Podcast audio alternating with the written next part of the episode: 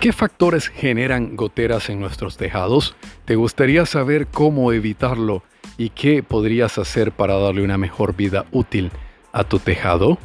Hoy hemos preparado esta información para ti. Quédate con nosotros que ya empezamos.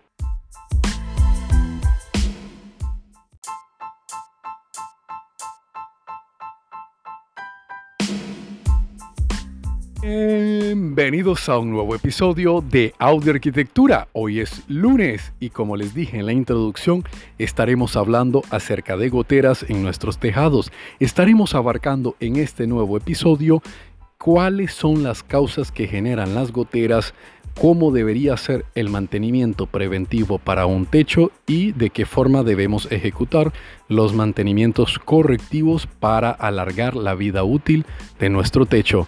Quédate que ya empezamos.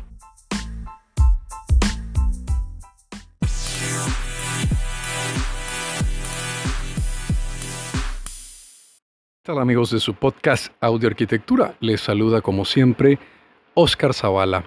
Hoy, como les dije en la introducción, estaremos hablando acerca de las goteras en nuestro tejado. Cómo debemos de evitar que éstas se generen cuáles son los procesos de mantenimientos preventivos y cuando hablamos de mantenimiento preventivos nos referimos a todo el proceso que se le debe de dar para alargar su vida útil antes de que tenga orificios, perforaciones o goteras, como ustedes les deseen llamar.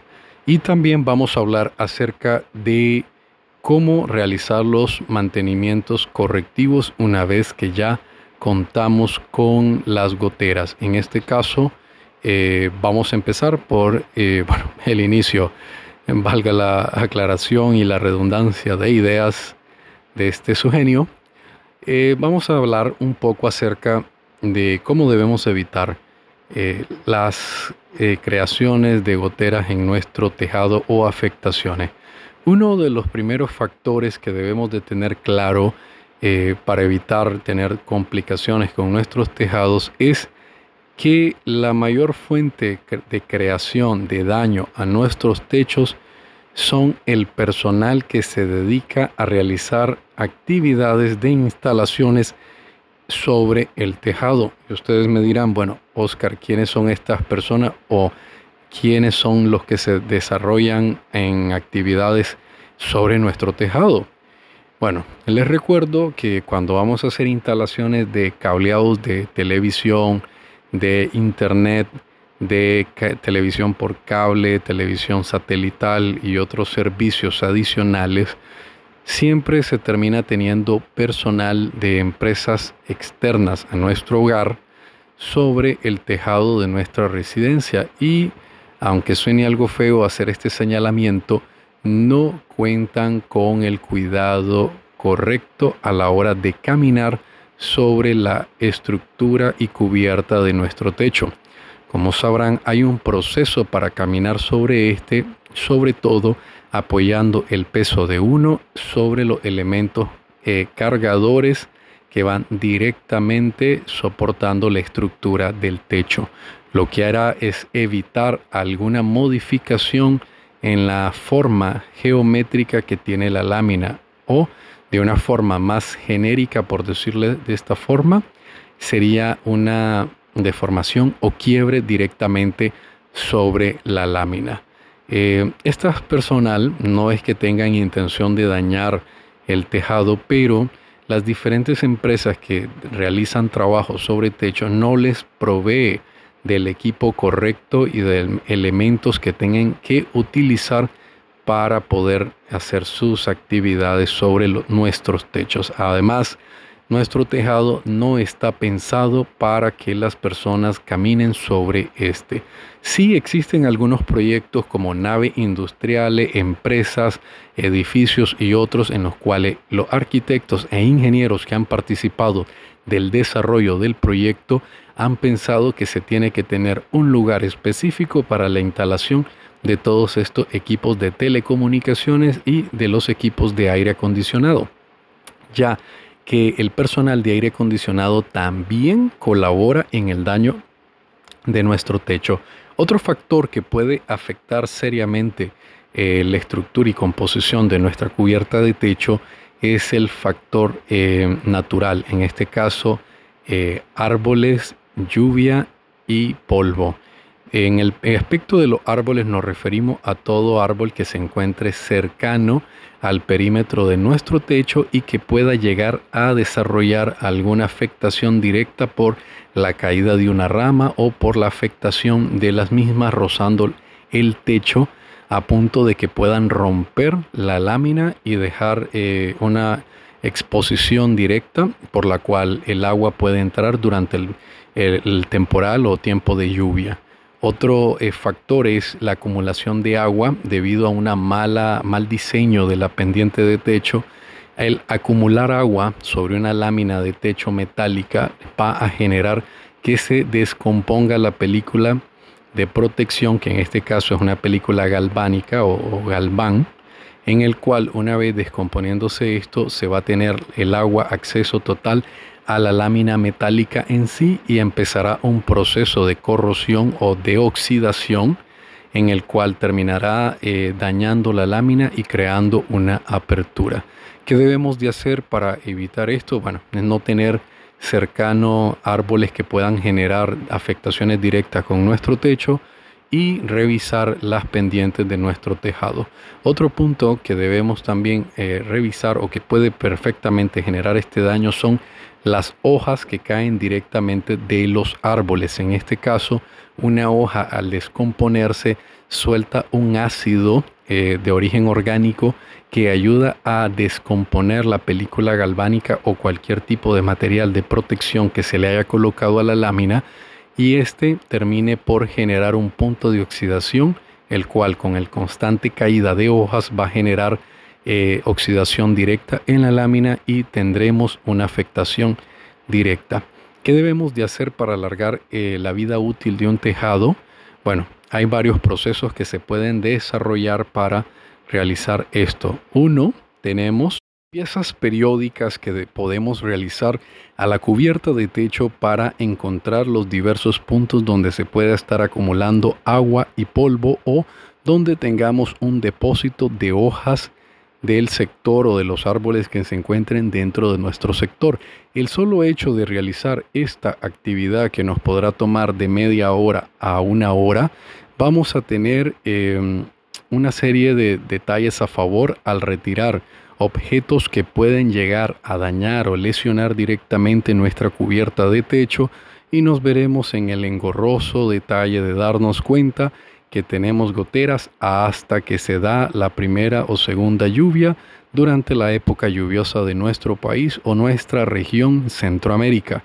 Por lo cual yo les invito que realmente durante la época de la estación seca o verano, como le llamamos aquí en Nicaragua y en el sector de Centroamérica, nos demos a la tarea de realizar un proceso de limpieza al menos uno o dos veces durante la estación seca y durante el tiempo de lluvia, por lo menos subirnos a ver el tejado o mandar a alguien a que realice esta inspección para que no nos tome por sorpresa.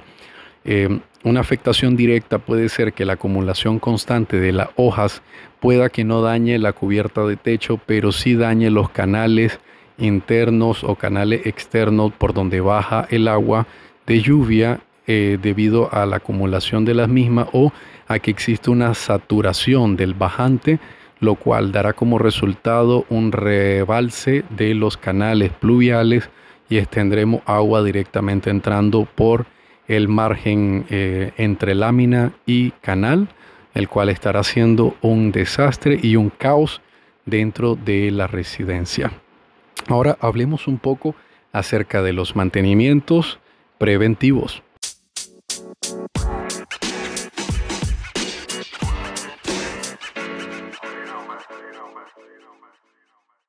Realizar el proceso preventivo de un techo. Como les dije, eh, lo que ayuda en particular el proceso de mantenimiento es a darle una vida útil mayor a nuestro tejado. Una cubierta de techo de un buen material calibre 24-26 con el mantenimiento correcto eh, deberá durarnos alrededor de 15 a 16 años en dependencia de la calidad de la lámina. Lo cual si nosotros estamos constantemente en el cuidado y protección de la misma con los mantenimientos preventivos, esta se estará alargando desde 2 hasta 4 años en dependencia, como les digo, de la calidad de la lámina. ¿Cuáles son los mantenimientos preventivos que existen? Primero, debemos de estar claro que debemos evidenciar qué tipo de cubierta tenemos si contamos con una cubierta de techo metálico, si contamos con una cubierta eh, de losa o contamos con una cubierta de teja. Según el tipo de techo que nosotros tengamos, que esto ya lo abarcamos en uno de nuestros episodios del podcast, eh, les invito a que lo busquen y lo escuchen, vamos a saber específicamente qué proceso debemos de realizar y cómo debemos de trabajar este proceso. Un ejemplo, cuando vamos a hacer un el mantenimiento de una cubierta metálica, lo que debemos de buscar o evidenciar es la presencia de daño por óxido. Como les dije, el óxido se puede generar por la acumulación de agua, por la acumulación de humedad o por la descomposición de material orgánico que pudo haber caído sobre el tejado. En este caso, específicamente de hojas de árboles muy grandes que pueden lanzar las hojas por el viento o que el viento se las lleva y las acumula directamente en nuestro tejado. En el caso de contar con una estructura, con una cubierta de techo de losa, lo que debemos de revisar es la duración que tiene la capa impermeabilizante de la cubierta y revisar si no existe ningún tipo de grieta generada por algunos tipos de movimientos telúricos o movimientos de temperatura que se pueden dar en la losa a punto de permitir tener unas fisuras leves en la cubierta impermeable que permita el ingreso de la humedad a la losa y ésta la termine transpirando al interior de nuestro edificio o residencia. En el caso de la teja, lo que vamos a buscar son tejas que puedan estar quebradas, que puedan contar con el desprendidas de su posición específica o mal ubicada. Estos son detalles que debemos evidenciar en según el tipo de cubierta de techo que debemos hacer, pero hablemos del mantenimiento para una cubierta de techo metálico. En el caso de las cubiertas de techo metálico, lo que debemos de hacer es aplicar impermeabilizantes y aplicar específicamente pinturas anticorrosivas o de protección eh, para el metal que nos va a permitir darle una mayor protección a la cubierta y darle mayor vida útil. Eh, esto se puede realizar eh, o lo vamos a ver específicamente en la parte de cómo realizar los mantenimientos. Pero de manera rápida les digo que es limpiar la cubierta. En este caso pues podemos aplicarle agua, lavarla directamente a la cubierta, aplicar algún tipo de agente detergente o algo por el estilo que le permita retirar todas las impurezas para que una vez que la pintura se adhiera o se aplique con un compresor no tengamos adherencia directas de eh, suciedad o humedad que quede atrapada entre la capa de pintura nueva y la lámina metálica existente. En el caso de las eh, cubiertas de losa, lo que vamos a hacer en mantenimiento es extraer cualquier tipo de cuerpo o suciedad que se pueda acumular y que permita la descomposición que altere la resistencia de eh, la membrana de techo o la membrana de cubierta asfáltica que va a proteger nuestra losa. En el caso del tejado, lo que vamos a tratar es de darle un mantenimiento ubicando todas las tejas en su lugar y tratando de sellar las que puedan encontrarse en una posición eh, fuera de sitio debido a presencia de viento, humedad o a que hayan sido quebradas. Estos procesos llevados a la práctica nos van a permitir que nuestros tejados tengan una mayor vida útil. Como les dije, se puede tener hasta dos o cuatro años más de utilidad de una cubierta de techo y esto nos verá mejor eh, favorecidos a la hora de valorar lo que es el costo específico que tiene eh, la cubierta de techo.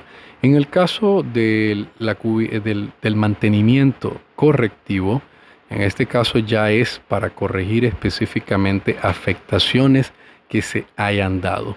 Para lo que es la estructura metálica, lo que debemos de hacer es la corrección a través de aplicación de impermeabilizantes que pueden ser de la marca Sur, Lanco, Protecto o de las demás que existen en nuestro país como Zika e Intaco en el cual vamos a encontrar eh, productos específicos como el siliconizer, como el Fastil y como el Imperfaz. Estos son aglomerados que tienden una viscosidad alta, que a la exposición del sol tienden a secarse y a adherirse correctamente a la superficie.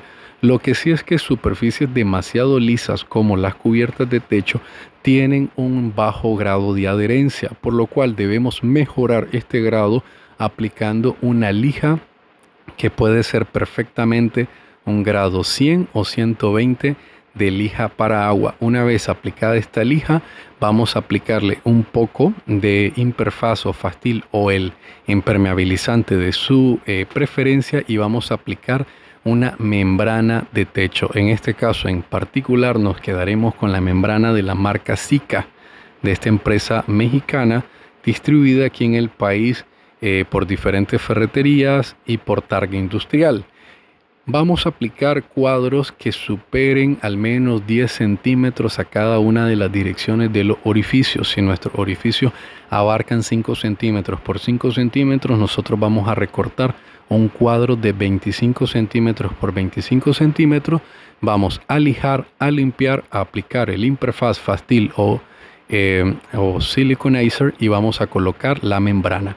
Una vez colocado el primer paño de membrana, esperaremos al menos unos 30 minutos para que empiece el proceso de secado y aplicaremos un segundo cuadro de impermeabilización en el mismo proceso, evitando únicamente utilizar la lija. En este caso, ya solo vamos a utilizar la membrana y vamos a colocar directamente el imperfaz o fastil.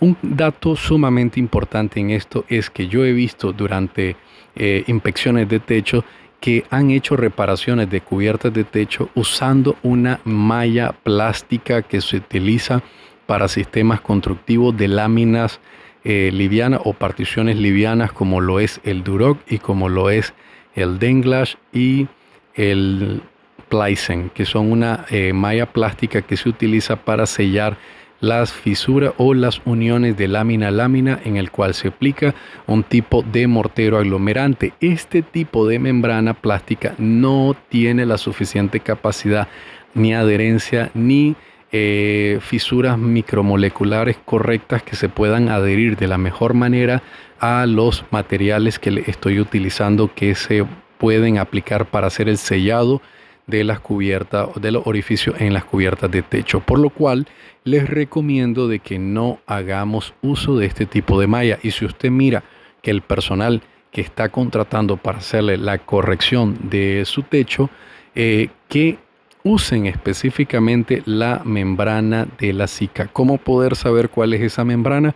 Bueno, parece tela, eh, parece ropa, parece una tela de ropa eh, bastante gruesa, tiene Em, podría decirle una textura bastante concisa y no se le mira ningún cuadrito de, un milímetro por un milímetro ni de dos milímetros por dos milímetros ni nada similar a lo que se le ve a la malla plástica que se utiliza para el Duroc y para el Denglash.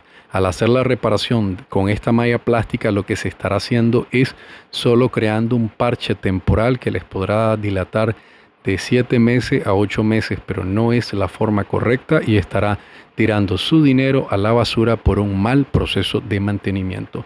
En el caso de las losas, los mantenimientos eh, preventivos, correctivos, perdón, tienen más que ver directamente con la aplicación de eh, un manto asfáltico en el cual se debe retirar, raspar totalmente la superficie o área de superficie dañada y deberá colocarse un nuevo eh, manto asfáltico en el punto. Este tipo de reparaciones yo las recomiendo que la hagan con personal que tienen capacidad comprobada en el sistema debido a que no es cualquier persona la que sabe manejar una eh, reparación incorrecta de una estructura de losa una losa de techo puede resultar en una falla estructural de la losa y esta puede colapsar. Así que les invito que en este caso se aboquen a un especialista del tema. Y en el caso del tejado, Lo correctivo en este caso es reemplazar todas las piezas que hayan sido dañadas. No podemos utilizar ningún tipo de eh, material adherente debido a la textura que tiene la teja. Y lo único que debemos realizar y que en parte es uno de sus detalles de mayor privilegio es que se pueden reemplazar las piezas pequeñas y el costo de reemplazo pues no es tan grande como el de reemplazar una lámina de 12 pies o 15 pies por 4 pies que puede ser en el caso de las láminas metálicas. Bueno, hasta el momento hoy esto será lo que estaremos abarcando en este subpodcast Audio Arquitectura. Espero que toda la información que hemos desarrollado para ustedes les sea de mucha utilidad y les invitamos a que nos sigan en nuestro canal de YouTube, en donde estamos compartiendo toda esta información para facilitarle el uso de las diferentes plataformas. Y también les invitamos a que nos escriban a nuestro WhatsApp más 505 88 19 37 76 si desean de que abarguemos alguna temática de la cual ustedes tengan alguna duda o les gustaría ampliar su conocimiento. Nos escuchamos en un nuevo episodio.